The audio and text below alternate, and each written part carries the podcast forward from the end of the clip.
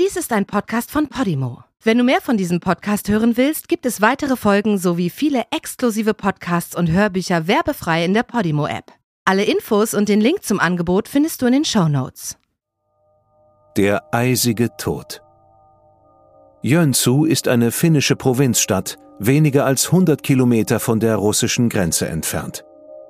Die kleine Stadt hat ein Schwimmbad und dieses Schwimmbad einen Stammgast. Der Mann mit dem dichten schwarzen Vollbart riecht oft nach Alkohol. Er hat seinen Flachmann immer dabei. Er kommt nie zur gleichen Zeit und er spricht auch nicht viel. Aber er schwimmt stundenlang, mühelos, Bahn um Bahn. Mit den Jahren wird der Mann korpulenter und langsamer, doch er ist immer noch ein beeindruckender Langstreckenschwimmer. Dieser Mann schwimmt, um in Form zu bleiben, und weil es ihm hilft, Menschen zu töten, ohne Spuren zu hinterlassen.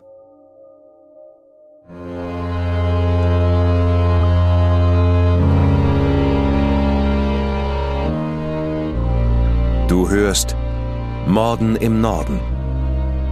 Eine Podcast-Serie über einige der aufsehenerregendsten Mordfälle Skandinaviens. Was du hier gleich hören wirst, beruht auf einer wahren Begebenheit. Recherchiert und nacherzählt von Janne Orgor. Diese Nacherzählung basiert auf der Berichterstattung diverser Medien zum Sachverhalt dieser Tat.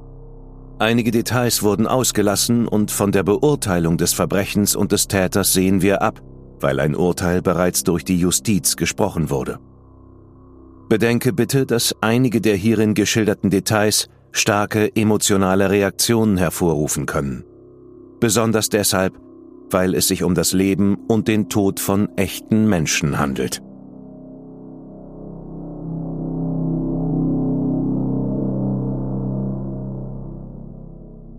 Nur 100 Kilometer von der russischen Grenze entfernt liegt einer der größten und schönsten Seen Finnlands, der Heutjänen.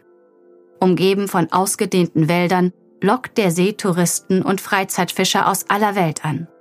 Man kann hier Süßwasserfische fangen, die mitunter über 10 Kilo schwer sind. An einigen Stellen ist der See über 50 Meter tief. An anderen Stellen ist er so flach, dass man 50 Meter weit warten kann und trotzdem nur knietief im Wasser steht. Aber dieser See ist nicht nur ein beliebtes Ausflugsziel. Er ist auch ein Tatort. Das ist die Geschichte eines einzigartigen Falles in der finnischen Kriminalgeschichte. Die Geschichte des Serienmörders Pekka Seppinen, der seine Opfer vorzugsweise ertränkte. Wer ist Pekka Seppinen? Er wird 1966 geboren und wächst in der ostfinnischen Stadt Jönsu als einziges Kind eines älteren Ehepaars auf. Sein Vater ist ein temperamentvoller und unberechenbarer Holzfäller. Seine Mutter ist Hausfrau. So gesprächig Pekkas Vater ist, so ruhig ist sein Sohn. Selbst in der Pubertät rebelliert er kaum. Schon als Kind hat er die schönsten dunklen Locken. Als er zum Mann heranwächst, beeindruckt er recht früh mit einem beachtlichen Bartwuchs und einem sehr muskulösen Körperbau. Pekka bricht die Schule ab, ohne sich auf andere Weise weiterzubilden. Nur für eines zeigt er ein besonderes Interesse. Tiere. Vor allem Kühe liebt er über alles. Seine Mitschüler geben ihm den Spitznamen Kuhpäcker. Er besucht so oft es geht die umliegenden Bauernhöfe und widmet sich dort den Tieren. Als Peckers Vater 1994 bei einem Unfall ums Leben kommt, erbt sein Sohn das Haus und ein paar kleine Holzhäuser auf den Feldern, die an den See grenzen. Pecker entscheidet sich, einen eigenen Milchviehbetrieb zu gründen. Wie viele andere Landwirte erhält auch Pekka EU-Subventionen. Seine Milchkühe sind so gut gepflegt und prächtig anzusehen, dass er sogar eine Auszeichnung erhält. Das Geld fließt jetzt in Strömen und er gibt es mit vollen Händen aus, kauft sich Goldketten, beginnt offene Hemden zu tragen und nennt die Leute in den Dorfkneipen Darling. In der näheren Umgebung gibt es vier Bars und Pekka ist in allen Stammgast. Schnell gewöhnt er sich an, nur den besten Alkohol zu trinken. Mit dem Geld und einer stets gut befüllten Hausbar kommen eine Reihe neuer Bekanntschaften. In Peckers Haus verkehren zahlreiche junge Männer und Frauen. Teils kommen sie nur, um hier zu feiern. Aber teils pflegen sie auch intimen Kontakt zu Pecker. Doch mit fortschreitendem Alkoholkonsum ändert sich Peckers Verhalten. Er wird launisch und unberechenbar. Seine Stimmung ändert sich abrupt von einem Moment zum anderen. Sein Zufluchtsort ist das Schwimmbad. Einmal pro Woche gönnt er sich diese Auszeit. Sobald er im kühlen Chlorwasser ist, übernimmt sein Körper die Kontrolle.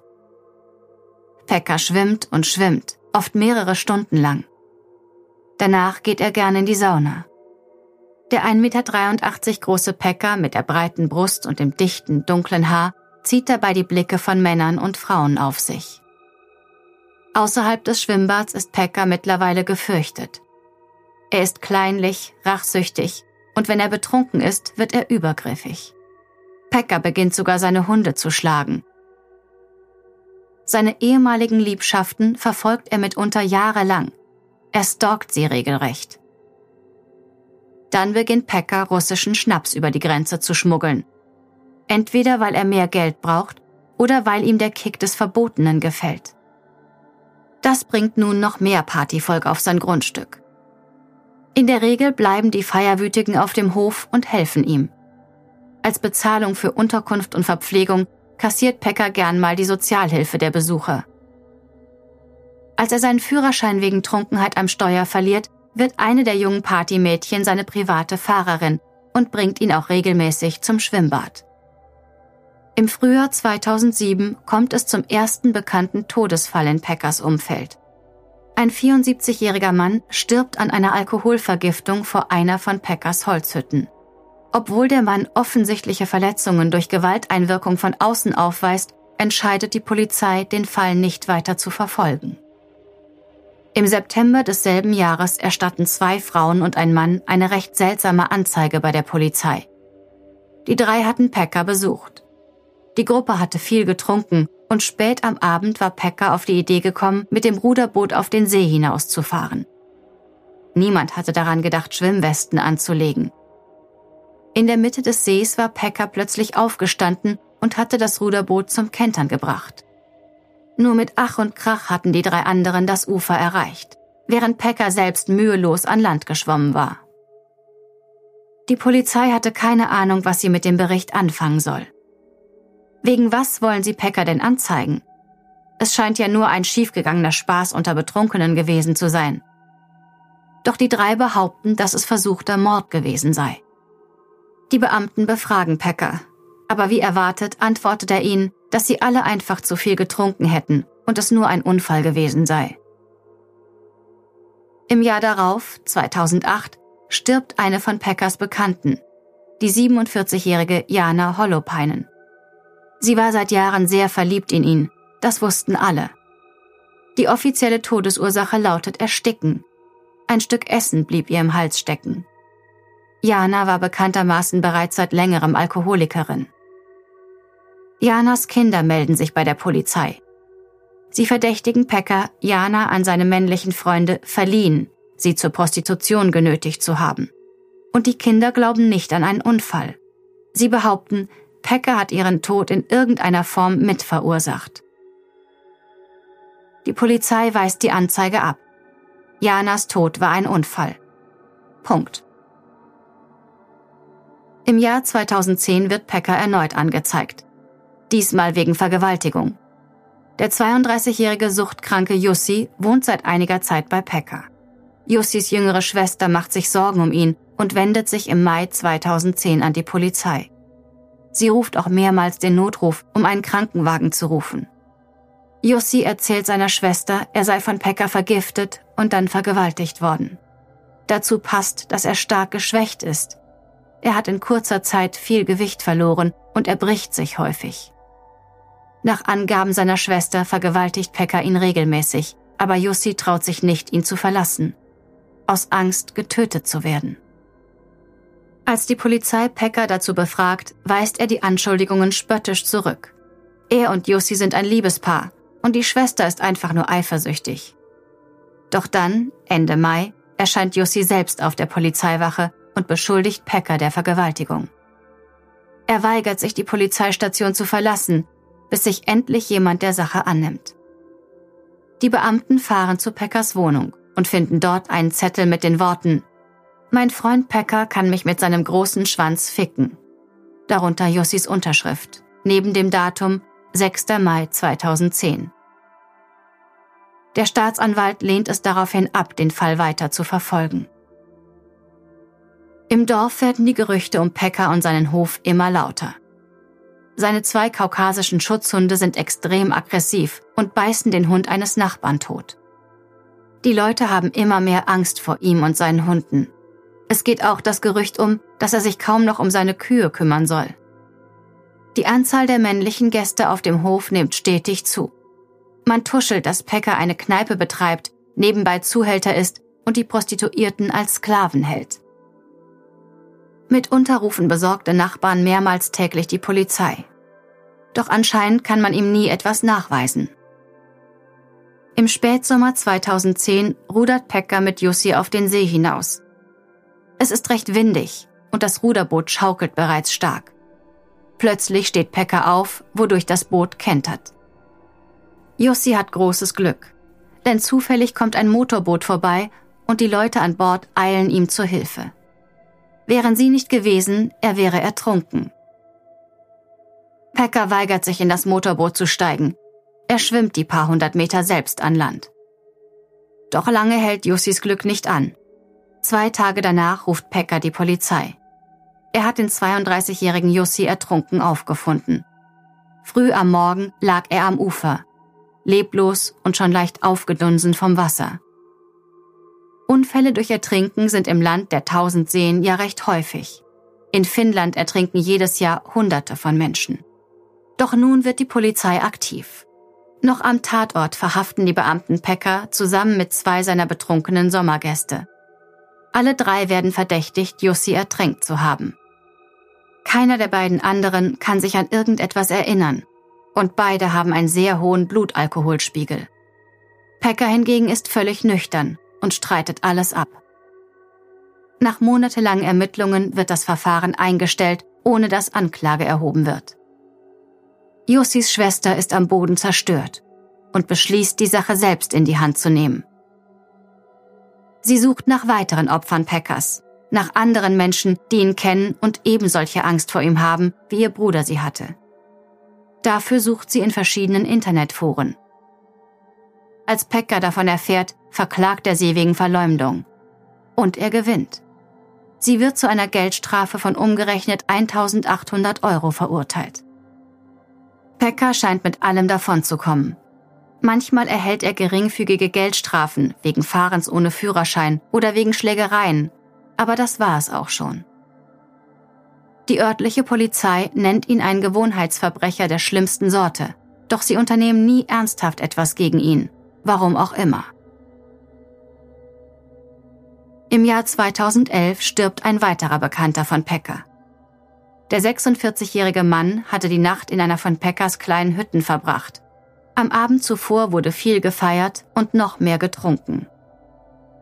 Laut Pecker war der Mann in einem Ruderboot eingeschlafen. Nachts muss er dann aufgestanden sein, wodurch das Boot kenterte und der Mann ertrank. Auch diesen Fall schließt die Polizei ohne weitere Ermittlungen ab, da es offensichtlich ein Unfall war. Die Todesfälle häufen sich. 2012 stirbt ein 43-jähriger Mann in einer von Peckers Hütten, angeblich an einem Herzinfarkt. Zwei Jahre später ertrinkt ein 47-jähriger Mann, als er Pecker besucht und nur kurz schwimmen gehen will. Im Blut des Mannes werden Beruhigungsmittel gefunden. Diese Beruhigungsmittel, oder sagen wir besser Drogen, hat Pecker ein paar Wochen zuvor nachweislich erworben. Zudem hielten sich in Peckers Hütten beide Male mehrere Personen auf, doch niemand hat etwas gesehen oder gehört. Es ist wie verhext. Im Jahr 2015 fängt die Polizei aufgrund der immer wieder neuen Todesfälle in Peckers Umfeld ernsthaft an zu ermitteln. Sein Telefon wird abgehört, da man bislang nichts Konkretes gegen ihn in der Hand hat. Obwohl alle Autopsien ergaben, dass die Verstorbenen ertrunken sind und es nie Anzeichen von Gewalteinwirkung gab, ermittelt die Staatsanwaltschaft in den Fällen nun wegen versuchtem Mord und Totschlag. 2016 wird Pecker verhaftet. Sein gesamtes Grundstück, alle Häuser und die Hütten am See werden durchsucht. Die Spurensicherung stellt zwölf Telefone sicher. Eines davon gehörte dem verstorbenen Jussi. Ein weiteres Telefon kann einem der anderen Opfer zugeordnet werden. Pekka verbringt fast acht Monate in Untersuchungshaft, was in Finnland ungewöhnlich lang ist. Während seiner Inhaftierung untersucht eine Sondereinheit aus fünf erfahrenen Polizeibeamten den Fall. Die Ermittlungen gestalten sich äußerst kompliziert, da Zeugen und Opfer aufgrund von Peckers bekannter Rachsucht nur ungern mit der Polizei sprechen. Es dauert ein Jahr, bis man Pecker offiziell wegen Mordes, versuchten Mordes, Körperverletzung und Alkoholschmuggels anklagen kann. An der Ausarbeitung der Anklageschrift sind nicht weniger als vier Staatsanwälte beteiligt. Für die Öffentlichkeit ist es schwer zu verstehen, wie so viele Menschen sterben konnten, ohne dass jemand reagiert hat. Polizei und Staatsanwaltschaft versuchen es zu erklären. Die Zeugen seien oft betrunken gewesen Viele der Opfer hätten ein Suchtproblem gehabt und die Vorfälle hätten wie Unfälle ausgesehen. Erst als man alles in seiner Gesamtheit betrachtet hätte, habe man Handlungsbedarf gesehen. Am 16. Dezember 2016 beginnt vor dem Bezirksgericht in Karelien der Prozess gegen Pekka Seppinen. Er ist wegen Mordes, versuchten Mordes, gewalttätiger Übergriffe und Alkoholschmuggels zwischen 2007 und 2014 angeklagt. Vor der Verhandlung haben forensische Psychiater Pecker ausführlich untersucht. Sie stellen fest, dass er geistig gesund ist und damit auch voll schuldfähig. Sie schätzen ihn als extrem gefährlich ein, ohne dass diesbezüglich Einzelheiten bekannt gegeben werden. Der Staatsanwalt hält Pecker für einen Psychopathen und bezeichnet ihn vor den Geschworenen als Monster, das gewalttätig, rachsüchtig und machthungrig ist. Vor Gericht erscheint Pecker mit einem dicken Parker, mit in die Augen gezogener Pelzmütze und Sonnenbrille. Er ist völlig ruhig. Aber dennoch wirkt er so einschüchternd, dass sechs Zeugen, darunter ein Polizeibeamter, ihre Aussagen hinter einem Sichtschutz machen wollen, um nicht mit ihm konfrontiert zu werden. Ein Zeuge war mittlerweile in die USA gezogen. Ein anderer hatte seinen Namen geändert. Vor Gericht wiederholen die drei Überlebenden des Bootsunfalls von 2007 Wort für Wort ihre Schilderung, wie Pecker das Ruderboot absichtlich zum Kentern gebracht hatte und dann in dem 13 Grad kalten Wasser an Land geschwommen war. Als Pecker selbst befragt wird, ist er schwer zu verstehen und weigert sich, auch nur die einfachsten Fragen zu beantworten. Schließlich muss die Verhandlung unterbrochen werden, damit der Verteidiger mit seinem Mandanten darüber sprechen kann, wie er sich vor Gericht zu verhalten hat. Als die Verhandlung fortgeführt wird, bestreitet Pecker an den Todesfällen und den Unfällen in seinem Umfeld beteiligt gewesen zu sein. Er bezeichnet die Bootsunfälle als Folge von zu viel Alkohol. Über die Zeugen sagt er, dass sie sich nur an ihm rächen wollen. Peckers Verteidiger argumentiert, dass das Ertränken von Menschen eine äußerst gefährliche und mühsame Tötungsmethode sei. Deshalb sei sein Mandant unschuldig. Doch die Geschworenen schenken Pecker und seinem Verteidiger keinen Glauben. Wie wahrscheinlich ist es, dass sich derartig viele Vorfälle zufällig ereignen, während Pecker dabei ist? fragt der Staatsanwalt in seinem Schlusswort. Nach einem elftägigen Prozess wird Pekka Seppinen im Januar 2017 letztendlich für zwei Morde, drei versuchte Morde, Zuhälterei, Körperverletzung und Alkoholschmuggel verurteilt. Gegen das Urteil legt er sofort Berufung ein. Zunächst vor dem Landgericht und dann vor dem ostfinnischen Berufungsgericht. Doch jedes Gericht bestätigt das Urteil und auch das Strafmaß. Er bekommt 14,5 Jahre. Das gehört zu den höchsten Strafen, die je in Finnland verhängt wurden. Gleichzeitig wird jede Möglichkeit einer Bewährung ausgeschlossen. Packer wird zudem verurteilt, seinen Opfern und den Angehörigen eine Entschädigung in Höhe von umgerechnet ca. 135.000 Euro zu zahlen. Das Vermögen und alle Besitztümer von Packer übernimmt der Staat. Der Staat veräußert den Besitz, um die Opfer zu entschädigen und einen Teil der Ermittlungskosten zu übernehmen. Nach finnischem Recht muss ein Täter bei seiner Verurteilung wegen Mordes, zum Beispiel das Geld für die Autopsie der Opfer zurückzahlen. Doch Pekka gelingt es zu flüchten, bevor die Beamten ihn ins Gefängnis bringen können. Die ganze Region gerät in Panik. Alle haben Angst, dass Pekka sich an denen rächt, die gegen ihn ausgesagt haben. Eine Großfahndung wird eingeleitet. Die Erleichterung ist groß, als man ihn findet. Er wird in einem Fluchtauto festgenommen, das er sich von einem Freund geliehen hat. Die Polizei wird gefragt, wie sie ihn so schnell schnappen konnten, doch sie lehnt es ab, Einzelheiten zu nennen. Der Sprecher der Polizei sagt lediglich, dass sie viele Hinweise aus der Bevölkerung erhalten hätten. Seitdem sitzt Pecker ein. Wenn er 65 Jahre alt ist, wird man ihn entlassen. Im Jahr 2031. Die Frage ist, was er dann für ein Mensch geworden ist.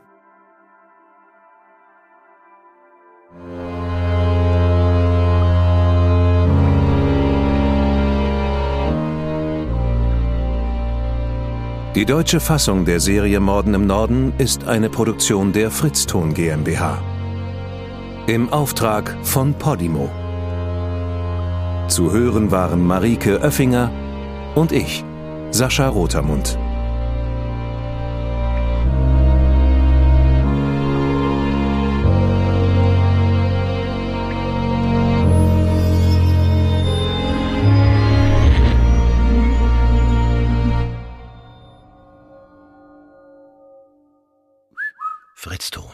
In der Podimo-App hörst du tausende Podcasts und internationale Hörbücher aller Genres. Dabei erhältst du personalisierte Empfehlungen und kannst deine Lieblingsinhalte auch offline hören. Ganz egal, ob zu Hause, in der Bahn oder beim Spazierengehen. Lass dich mit Podimo von spannenden Geschichten in den Bann ziehen, lerne etwas Neues oder hol dir Tipps für dein Familienleben.